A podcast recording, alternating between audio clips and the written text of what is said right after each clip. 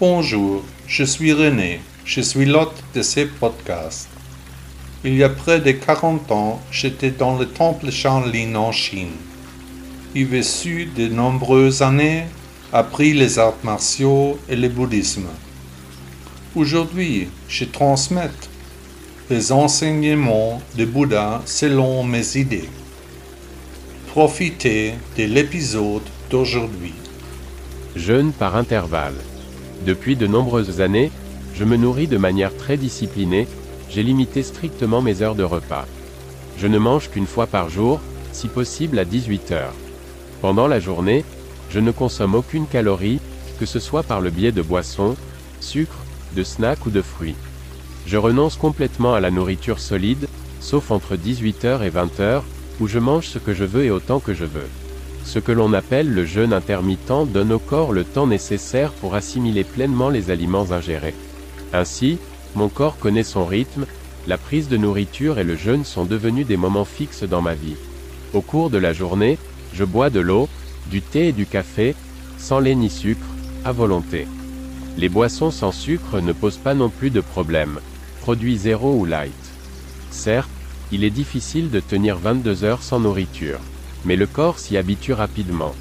Pour commencer, je recommande la méthode 16 sur 8, c'est-à-dire jeûner 16 heures et manger 8 heures. Vous pouvez répartir les heures en fonction de vos besoins. Ici, la règle est qu'aucune calorie ne doit être absorbée pendant le jeûne, mais uniquement pendant la période d'alimentation, 8 heures. Pendant la période de repas, vous pouvez manger ce que vous voulez et autant que vous voulez, si possible consciemment et en faisant attention. En tenant compte du temps de sommeil, 8 heures en moyenne, vous ne devez vous restreindre que pendant 8 heures par jour. Dans un deuxième temps, le temps de jeûne peut être étendu à 18 heures, c'est-à-dire à un système 18 sur 6, 18 heures de jeûne, 6 heures de nourriture, à nouveau ce que vous voulez et autant que vous voulez.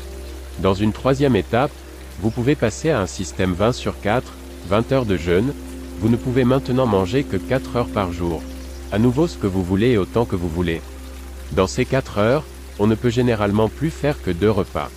Je ne mange qu'une seule fois, comme indiqué plus haut, c'est ce qu'on appelle le système 22 sur 2. Dans ces deux heures, il n'est possible de prendre qu'un seul repas, la quantité de nourriture est donc fortement limitée. On attribue au jeûne intermittent toutes sortes d'effets positifs, que je ne peux que confirmer par mes propres observations. Ainsi, selon différentes études, la pression artérielle, le taux d'insuline et le niveau de stress diminueraient fortement chez les humains.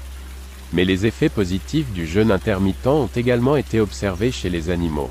On attribue également au jeûne par intervalle des propriétés de prolongation de la vie.